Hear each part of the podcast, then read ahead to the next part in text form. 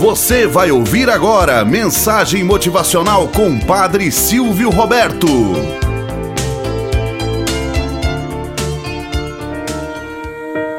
Olá, bom dia, flor do dia, cravos do amanhecer. Vamos à nossa mensagem motivacional para hoje. A agulha e a linha.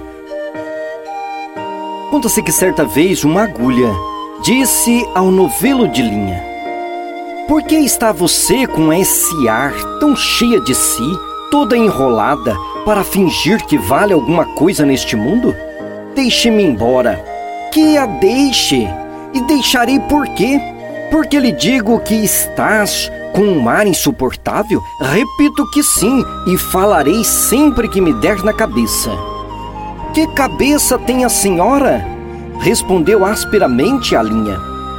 A senhora não é alfinete, é uma agulha. A agulha não tem cabeça. Que lhe importa o meu ar? Cada qual tem o ar que Deus lhe deu. Importe-se com sua vida e deixe as dos outros. Mas você é orgulhosa, de certo que sou. Mas por quê? E por que é boa? Só porque costuras? Então, os vestidos e enfeites de nossa ama quem é que costura, se não eu? Por acaso é você? Esta agora é melhor. Você ignora que quem costura sou eu. E muito bem, você fura apenas o tecido. E nada mais, eu é quem costuro. Prendo um tecido ao outro, dou feição aos babados. Sim, mas que vale isso? Eu é quem furo o tecido Vou adiante puxando por você, que vem atrás obedecendo ao que faço e mando. Também os batedores vão adiante do imperador. Você é imperador? Não digo isso, mas a verdade é que você faz um papel subalterno, indo adiante. Vai só mostrando o caminho. Vai fazendo o trabalho obscuro e ínfimo. Eu é quem prendo, ligo, ajunto Estavam nisso quando a costureira chegou à casa da baronesa. Não sei se disse que isso se passava em casa de uma baronesa, que tinha a modéstia ao pé de si, para não mandar atrás dela. Chegou a costureira, pegou o pano, pegou a agulha, pegou a linha, enfiou a linha na agulha e começou a costurar. Uma e outra iam andando orgulhosas pelo pano adiante, que era a melhor das sedas, entre os dedos da costureira, ágeis como os galgos de Diana, para dar a isto uma cor poética. E dizia a agulha: Então, senhora Linha, ainda teima no que dizia há pouco? Não repara que esta distinta costureira só se importa comigo?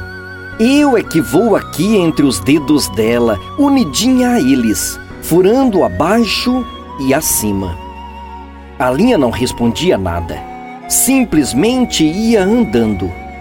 Buraco aberto pela agulha era logo enchido por ela, silenciosa e ativa, como quem sabe o que faz, e não está para ouvir palavras loucas. A agulha, vendo que ela não lhe dava resposta, calou-se também e foi andando.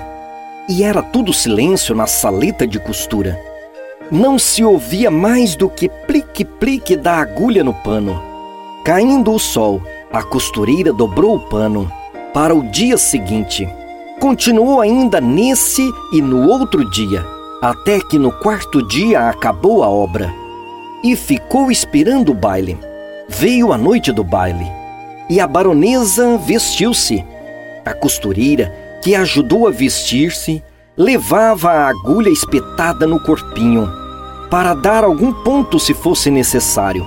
E quando compunha o vestido da bela dama e puxava a um lado ou outro, arregaçava daqui ou dali, alisando, abotoando, acolchetando a linha para mofar da agulha. Perguntou-lhe: Ora, senhora agulha, e agora, diga-me, quem é que vai ao baile no corpo da baronesa, fazendo parte do vestido e da elegância? Quem é que vai dançar com ministros e diplomatas enquanto você volta para a caixinha da costureira antes de ir para o balaio das mucumas? Vamos, diga lá. Parece que a agulha não disse nada, mas um alfinete de cabeça grande e não menor experiência murmurou à pobre agulha: Anda, aprende, sua tola. Cansas-te em abrir caminho para ela, e ela é quem vai gozar da vida, enquanto aí ficas na caixinha de costura. Faze como eu, não abro caminho para ninguém. Onde me espetam, fico. Moral da história. Por vezes discutimos coisas banais e sem nexo em relação a esta ou aquela missão. Lembre-se, cada um tem sua paga especial para o cumprimento total do êxito. O que seria da água de um rio se não fosse ladeada pelos barrancos da esquerda e da direita? Ou se olhássemos para o próprio corpo humano, o que seria de cada órgão se começassem a discutir que não precisaria do outro? A bem da verdade, enquanto discutimos por coisas banais e secundárias, adquirimos apenas doença ou somatização. A vida é muito curta para brigarmos à toa. Tenhamos um bom dia na presença de Deus e na presença daqueles que nos querem bem.